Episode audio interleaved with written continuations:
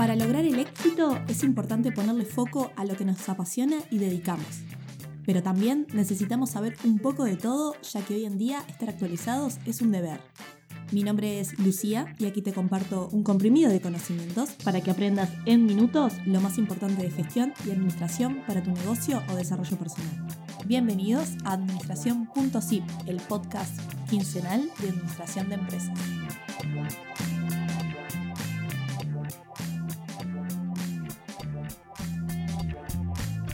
Hola a todos, ¿cómo están? Como viste en el título, hoy vamos a hablar y aprender sobre cheques, este medio de pago tan famoso que existen tantos tipos que generan responsabilidades y usos que a veces no tenemos del todo claro y por eso hoy vamos a sacarnos todas esas dudas. Eso que siempre te preguntaste con nuestra invitada experta.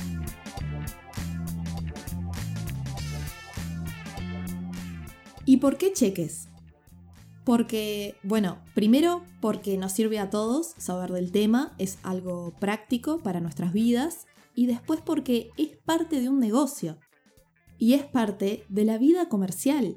Y si estás empezando la vida emprendedora, lo vas a ver y utilizar a diario.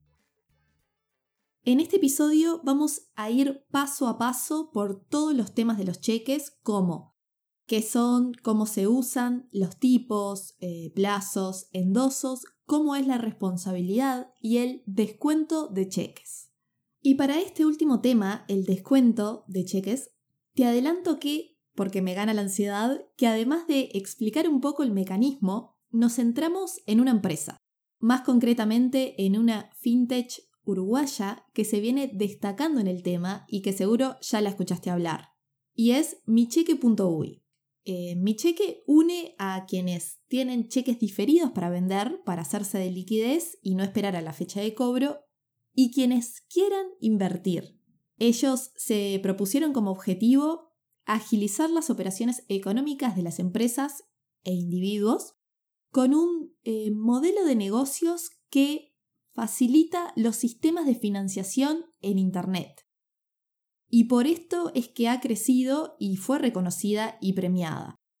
Más adelante lo vamos a hablar y vas a escuchar aquí en este episodio también las palabras de uno de sus fundadores, quien nos explicó su funcionamiento y propuesta de valor. Quiero decirles que si bien es un episodio que, como ya venís escuchando, vamos a tratar varios puntos y quizás quede un poco más largo de lo habitual, realmente pienso que vale la pena, porque vamos a explicar todos los conceptos alrededor de los cheques. Los invito a seguirnos en las redes, eh, buscan el podcast en Instagram, Facebook y Twitter. Si podés, seguilo para no perderte nada y formar parte de esta comunidad de administradores. Y a cambio eh, de esta información, te pido si lo puedes valorar en iTunes, eh, si lo puedes agregar a las librerías de la plataforma que lo escuches y mejor todavía si lo podés pasar y difundirlo para que sea más visible. Espero que te guste el episodio y como ya sabes, si te quedó alguna duda de todo lo que veamos, escribime que lo charlamos. Así que sin más, a continuación la entrevista que hablamos todo sobre cheques con Gabriela.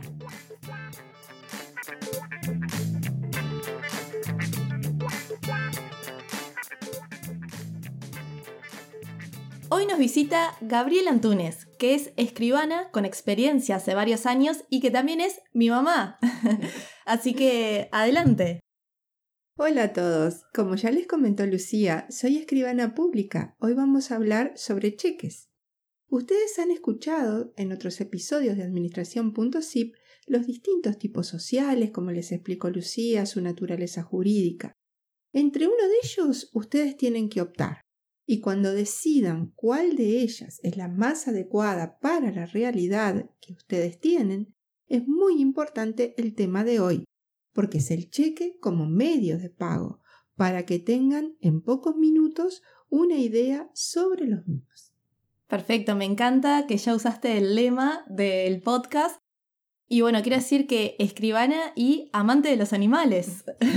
Sí, por supuesto, los seres más nobles e incondicionales. Sí, sí, yo también, del lado de los animales, siempre. Bueno, hoy vamos a hablar de los cheques en Uruguay, que si bien es un tema territorial, lo vamos a encarar un poco desde el punto de vista más universal para la audiencia que hay en otros países. Sí, sí, el cheque puede tener formatos distintos a como estamos acostumbrados a verlos en nuestro país. En nuestro país, por ejemplo, cada banco va a usar un color. Estamos eh, muy acostumbrados a ver cheques celestes, amarillos, rosados, son los más usuales y varían según los tipos, ya sean comunes, diferidos, temas que vamos a tocar más adelante. Sí, sí, ya vamos a hablar. La idea es presentar el tema, dar una pequeña introducción teórica de los cheques, qué son, para qué sirven, tipos, etc. Y después responder unas preguntas que fui recibiendo por Instagram. Quiero decir que muchas ya van a quedar contestadas en, esto que, en lo que vayamos hablando ahora y luego le vamos a preguntar a Gabriela para que nos saque esas dudas puntuales. ¿Te parece bien? Por supuesto, acá estamos para todas esas preguntas y dudas con muchísimo gusto. Genial. Primero que nada, están vivos, ¿no? Porque se podría pensar que no se usan tanto debido a la bancarización y por ende el uso de las tarjetas de crédito o, débito y de las transferencias bancarias. Sí, justamente, el cheque como medio de pago sobrevive y convive con los medios de pago electrónicos que tenemos en este siglo XXI, en el cual tenemos todos los medios electrónicos que Lucía nombró recién. Sí, bárbaro. No, quería comentar que a mí que me gustan esto de los datos curiosos, que cuando estaba preparando el episodio encontré que la palabra cheque viene de la palabra check en inglés, que es la marca que le hacemos a algo para decir que está comprobado o chequeado, y viene de check justamente porque los primeros cheques se usaban para prevenir fraudes. Por eso mismo, porque los bancos tenían chequeado, digamos que ese medio de pago tenía una firma válida. Antes que nada, mencionemos eh, que en Uruguay, para emitir cheques, se necesita una cuenta corriente. Empecemos eh, con qué es un cheque y los tipos que hay. Dale, Lucía, buenísimo. El cheque es un medio de pago por supuesto, eh, antes de solicitar una chequera hay que tener una cuenta corriente en la institución bancaria de la que somos clientes. A ella le solicitamos una chequera. Más adelante veremos que pueden ser cheques comunes o de pago diferido, cruzados o no. Es distinto el concepto de cheque a los demás títulos valores que están contemplados en la ley, pero los cheques tienen su propia ley y es tal así que se llama ley de cheques. Rápidamente vemos algunas de las diferencias del cheque. Lo hemos dicho, es un medio de pago para la cual hay que tener los fondos suficientes en esa cuenta corriente de la cual viene el dinero para realizar los pagos que debemos hacer. Fundamental. sí, por supuesto.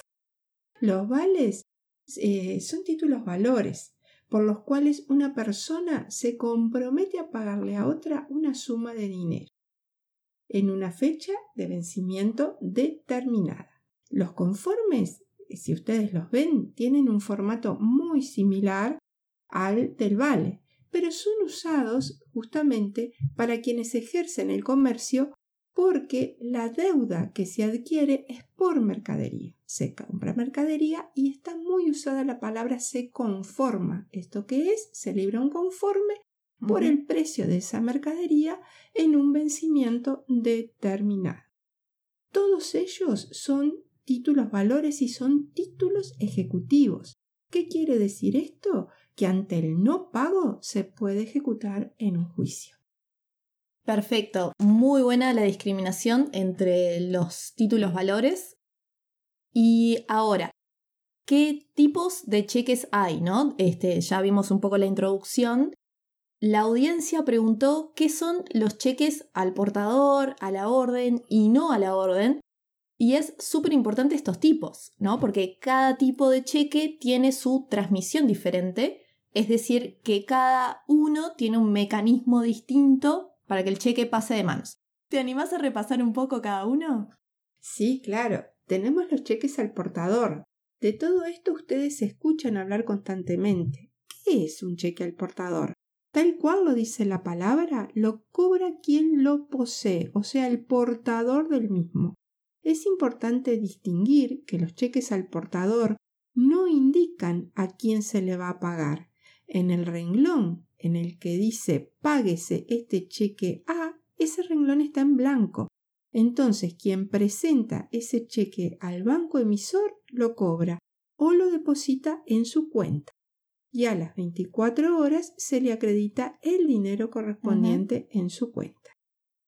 El cheque nominativo es cuando en ese renglón que dice páguese a, ahí va el nombre de la persona física o jurídica beneficiaria de ese cheque. Bien, ¿cómo dice su nombre? Bien fácil. Exactamente. Nominativo nomina a la persona a la cual se le emite o se le libera, que es la palabra correcta, ese cheque. Bien. A la orden quiere decir que la persona que está nombrada en el cheque puede cobrarlo ella, depositarlo ella o endosarlo. O sea, firmarlo al reverso, atrás del cheque, eso es un endoso bien fácil, para que pueda cobrarlo otra persona. Con el, el endoso lo convierte como si fuera en un cheque al portador, porque si está endosado, lo cobra o deposita la persona que tiene ese cheque. Claro. ¿Y el no a la orden? Bueno, no a la orden significa exactamente lo contrario. Solo lo puede cobrar o depositar la persona nominada en el cheque. ¿Y este no la orden se endosa también? Siempre, Lucía. Eso es importantísimo. Aunque parezca una incoherencia, porque es a la misma persona siempre que está nominado, siempre lo tiene que firmar, atrás, siempre firmar atrás. La diferencia es que solo lo deposita en su cuenta, no lo puede pasar ese cheque, algo que usamos muy comúnmente, pasamos el cheque, lo pasamos a terceros.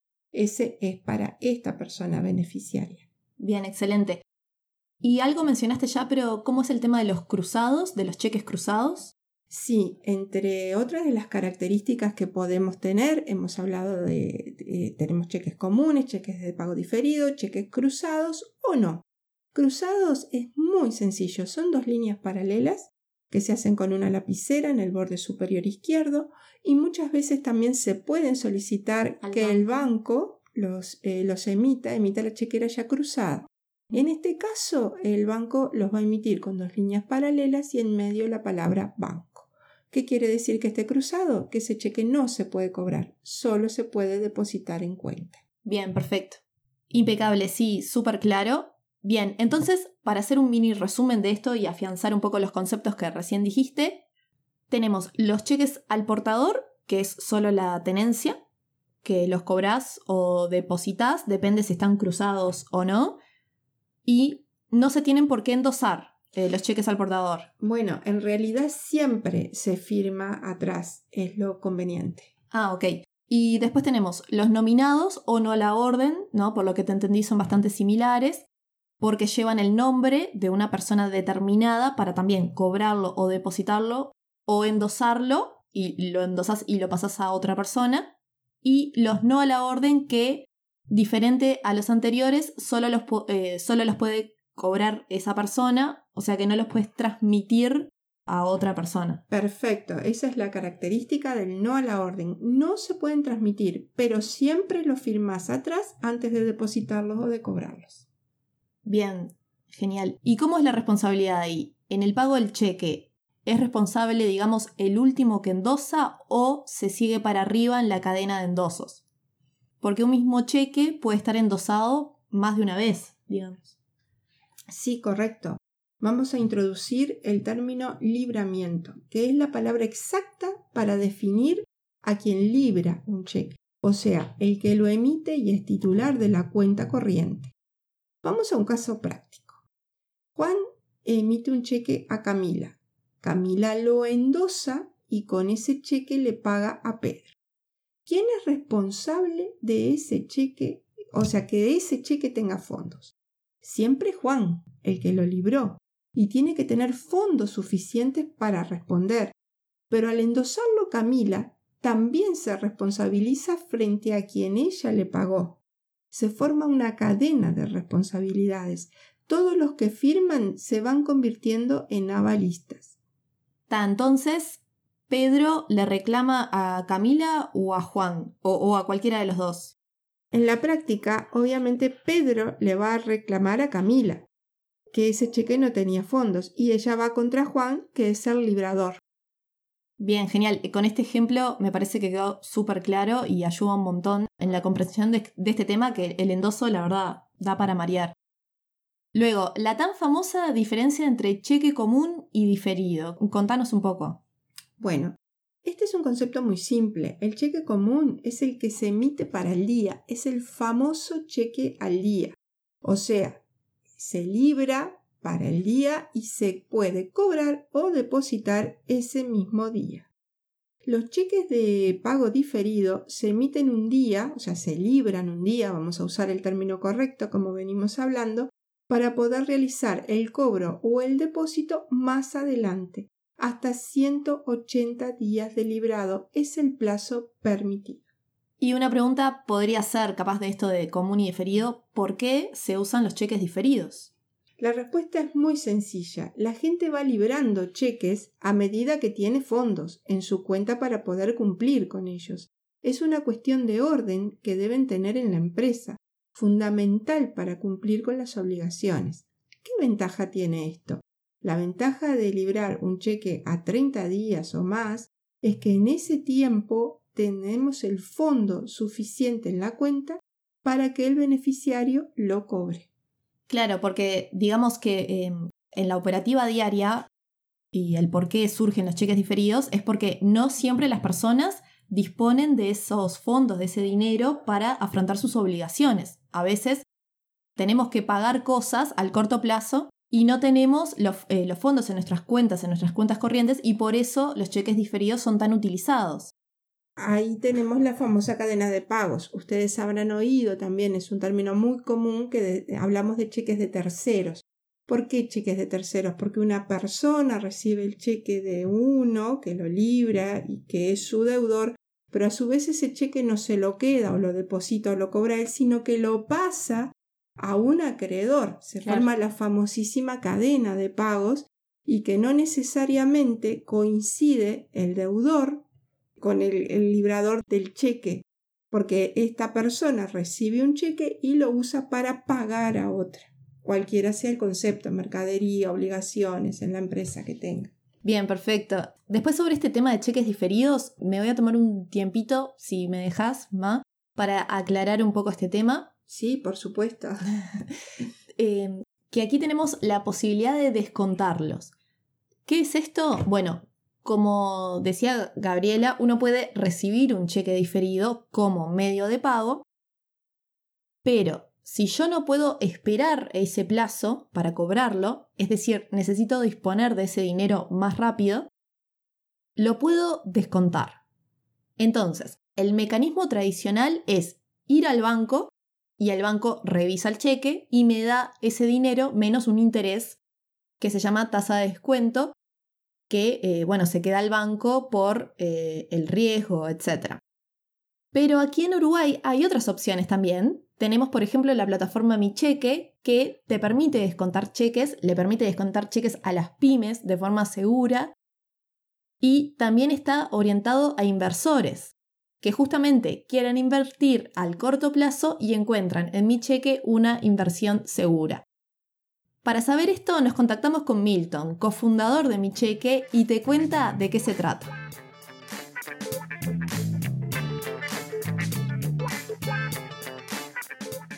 Mi Cheque es una plataforma que une las necesidades financieras de pymes e inversores, personas que tienen ahorros. Básicamente en, esta plataforma una pyme que tiene un pago diferido, un cheque por cobrar en 90 a 120 días, define la tasa de interés, y esto es una ventaja respecto de lo que es el mercado secundario, cualquier forma de descuento, es la pyme la que controla la tasa de descuento, decide a cuánto, a cuánto publicar este cheque, de, este cheque de pago diferido, y después van a haber personas que puedan optar por comprarlo u ofertar. En esta operativa, básicamente lo que hace la pyme es publicarlo sin moverse de la oficina. Le saca una foto al cheque, define cuánto quiere por él, dice qué libradores y en qué cuenta bancaria desea recibir los fondos. Una vez que pasa este análisis crediticio, que es parte de nuestro valor agregado de la plataforma, lo que hacemos es publicarlo. Cuando una persona lo compra, recién ahí tiene que moverse o incluye la plataforma un, un servicio de cadetería donde lo vamos a buscar. Una vez que tenemos el cheque, se controla eh, que el cheque esté bien, que sea el de la foto y a su vez que el endoso sea el correcto. Y una característica adicional de cara a las pymes es que este endoso es eh, sin recurso, que quiere decir que la pyme no tiene ninguna responsabilidad si este cheque rebota, ¿no? ninguna responsabilidad legal si el cheque llegase a rebotar. Una vez que tenemos el cheque, le damos 12 horas al inversor para hacerle la transferencia a la cuenta bancaria que definió la pyme. Y una vez que la pyme nos confirma de que el dinero entró en su cuenta bancaria, le entregamos el cheque al inversor. La pyme no tiene ningún costo de cara a lo que es la plataforma, salvo lo que quiera ceder por, como tasa eh, por ese cheque.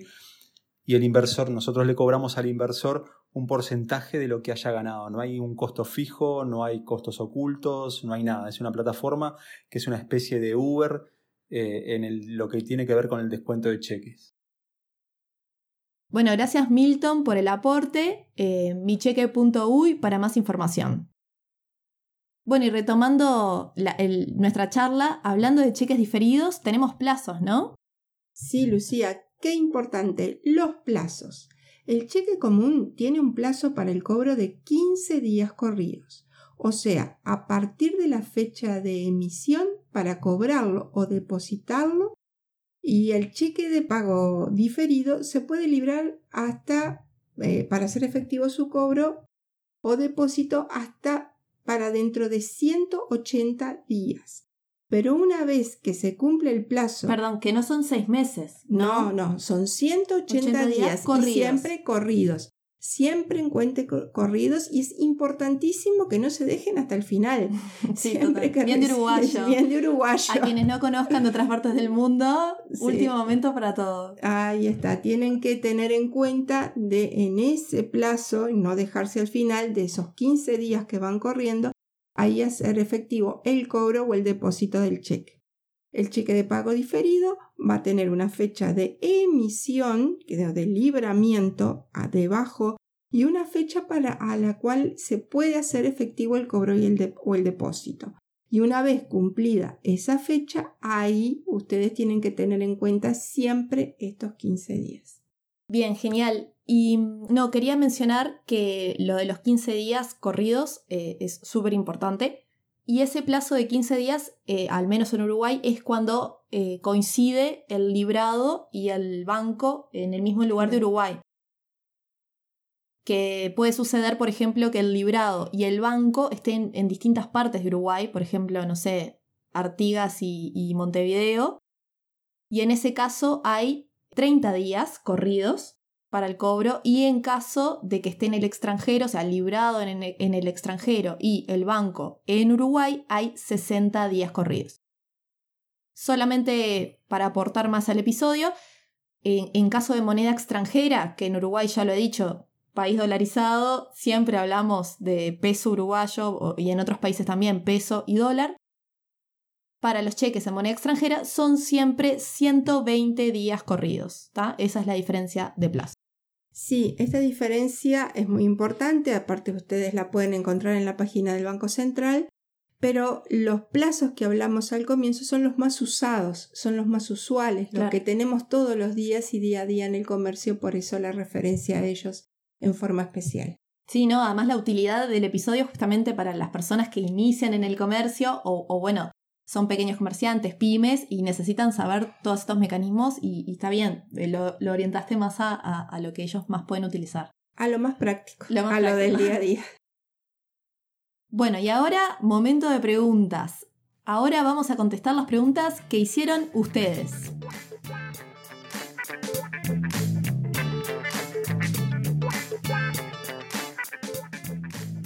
Pregunta de Marcela. ¿Cómo es el tema de los cheques diferidos en la inclusión financiera? Temón. Para comprar bienes u operaciones eh, de mayor monto. Bueno, Marcela, introducimos ley de inclusión financiera, que es otro gran tema que podemos dejarlo planteado para otro capítulo. Pero para contestar tu pregunta, la ley es muy clara en los medios de pagos admitidos, al menos en lo que es mi especialidad. Para integrar un precio ante la compra de un bien inmueble o auto, solo se admiten, y hablando del tema cheques, cheques cruzados no a la orden. Ningún otro tipo de cheque de los que se habló en este episodio son permitidos. Hablando de cheques, también podemos, eh, esto es hablando de cheques como medio de pago. Ahora también, obviamente, tenemos otros medios de pago permitidos por la ley que son pagar con letra de cambio, transferencia electrónica o acreditación siempre en cuenta bancaria pero con cheques diferidos podemos pagar la compra de otro tipo de bienes, justamente los que tratamos en este podcast, mercadería, por ejemplo. Una empresa compra y puede pagar con cheque diferido, no importa el monto. La ley aplica para compra-venta de inmuebles o vehículos y justamente la controlamos los escribanos. Así que de eso, con muchísimo gusto quedó las órdenes para ampliar sobre el tema. Pero tenemos un caso con Lucía muy cercano, que es nuestra empresa familiar, y que compramos, por ejemplo, el hilado y se compra con cheques de pago diferido. Ahora, bueno, ahora usamos transferencia electrónica. Por la bancarización y demás. Exacto. Pero si no, el cheque de pago diferido era mm, lo más usado para comprar este tipo y eso no hay ningún impedimento en la ley de inclusión financiera. Espero que con esto Marcela te haya aclarado y bueno, quedó a tus órdenes para cuando necesites eh, comprar un auto o una casa. Perfecto. No, quiero decir, gran trabajo de los escribanos en todo este tema, ¿no? Eh, Tremendo. queremos reconocer acá todo el trabajo, la labor. Eh, no sé en otros países, pero acá trabajan bastante, la verdad. Bueno, Pablo, pregunta. ¿Qué pasa si rebota un cheque? Y a mí me gustaría si nos puedes contar un poco las causas por las que puede rebotar un cheque y qué acciones podemos hacer nosotros como personas. Sí, Pablo. Puede eh, rebotar eh, un cheque por diversos motivos. La falta de fondos es el más conocido. Eh, o sea, no hay fondos en la cuenta, o sea, se devuelve el cheque, el, banco te va a poner un cheque, un sello al reverso que dice se devuelve por falta de fondos. Así de Qué sencillo. sí, terrible.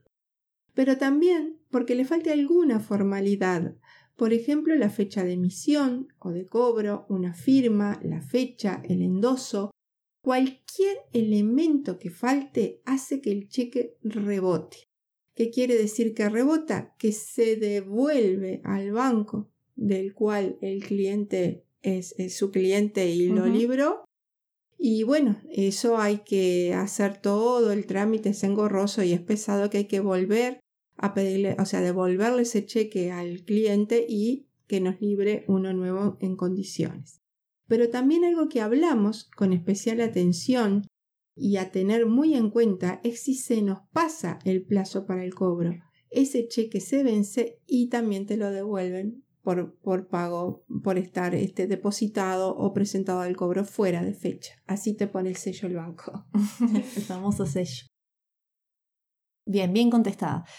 Otra de Sebas, y esta, quiero decir, se repitió bastante. Diferencia entre, te va a encantar esta, diferencia entre cheque y letra de cambio.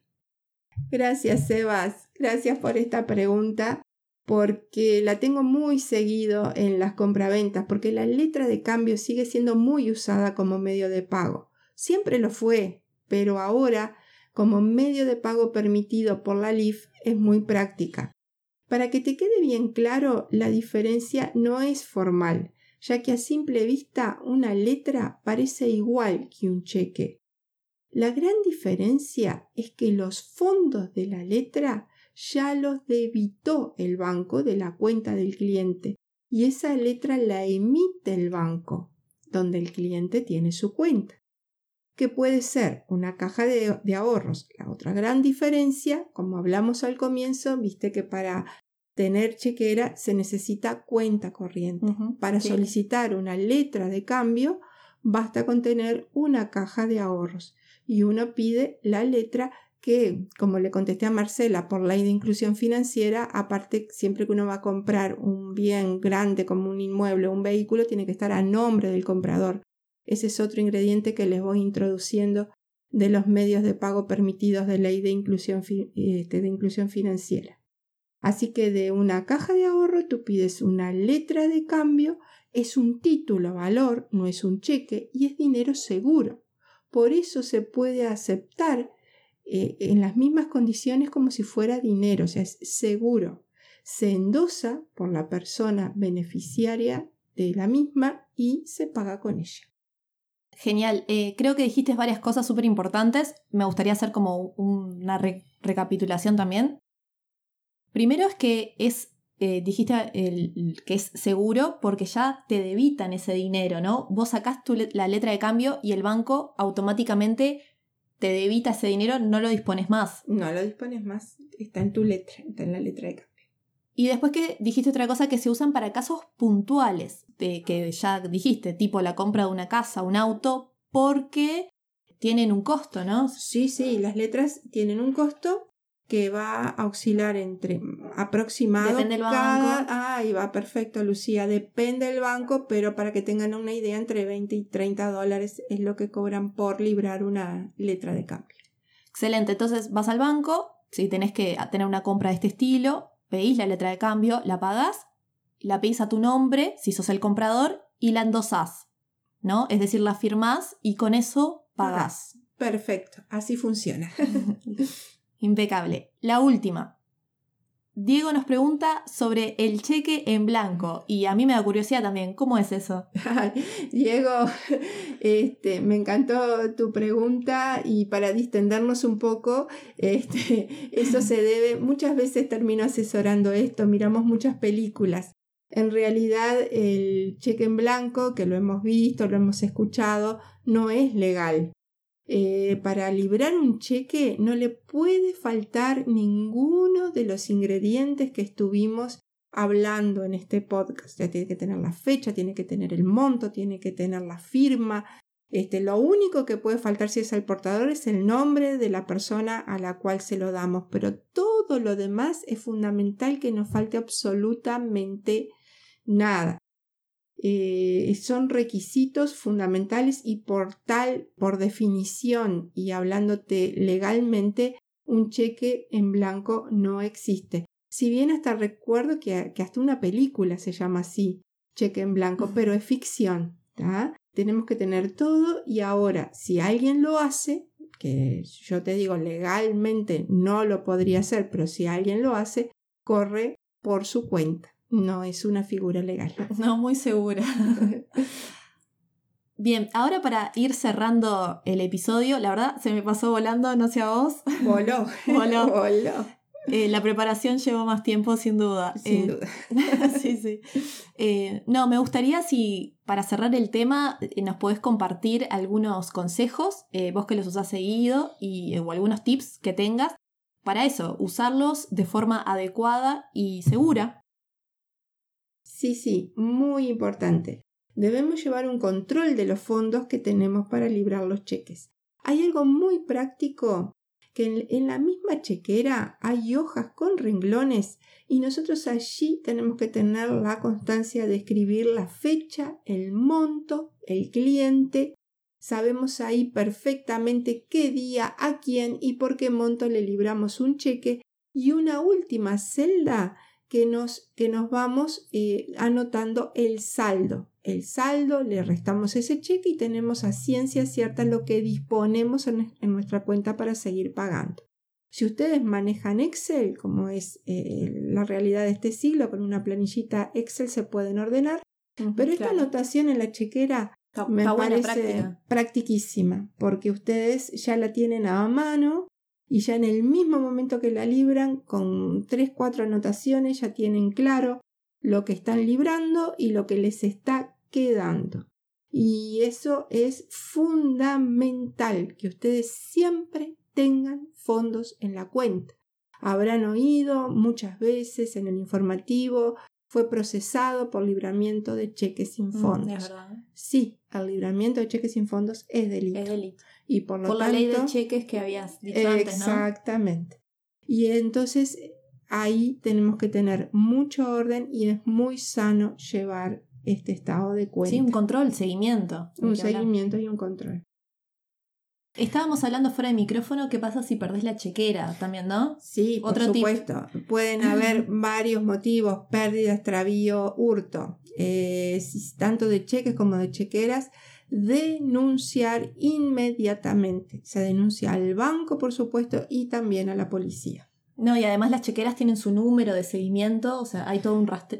Sí, los cheques están numerados, ya son 50 cheques y van a tener una serie y un número que lo identifica cada uno y son correlativos. Así. Eso está bueno en la línea que decías antes del seguimiento, ¿no? Tener anotado los números, eh, el número de cheque, a quién le librás y demás para hacerle el seguimiento correspondiente. Sí, y si uno es muy precavido, eso es para hacer el seguimiento en la propia libreta de cheques. Pero si Claro. uno es muy precavido para evitar el, el- el robo o denunciar eh, más eh, certeramente, anotarlo aparte en los números de cheque que uno solicitó. Muy bueno. Y hasta acá llegamos, mamá. Gracias de nuevo por aportar, compartir toda esta información con nosotros. Bueno, Lucía, no, gracias a ti, ha sido un placer eh, en un tema tan importante, porque como dijimos desde el comienzo, cheques es un medio de pago que ha sido histórico, que hasta hace muy poco era el único usado, así que espero esto le haya sido de mucha utilidad y mientras siga viviendo y conviviendo entre nosotros, eh, que tengan todos eh, estos tipos de funcionamiento y todo lo que hemos hablado a lo largo de- de este episodio para que ustedes se sepan manejar y sepan que siempre, siempre, siempre estamos a las órdenes, manden preguntas, dudas y acá estaremos para contestarles. Bueno, muchas gracias. Eh, hablábamos que sí, que quedan cosas por, por decir, por mencionar. Eh, antes comentabas de las LIF, la Ley de Inclusión Financiera. Y bueno, como siempre decimos, eh, eh, cuando estamos armando un capítulo, como queremos que realmente refleje lo más importante, quedan un montón de cosas por fuera, pero bueno, estamos arrancando y, la idea es seguir profundizando más adelante. Gracias a ustedes, los oyentes, eh, administradores de negocios y de sus vidas, por dedicarnos su tiempo, su atención. Y bueno, hasta la próxima. Volvemos el tercer lunes de noviembre que cae 18. Gran semana para todos y bueno, nos escuchamos. Tan, tan, tan, tan, tan, tan. El final.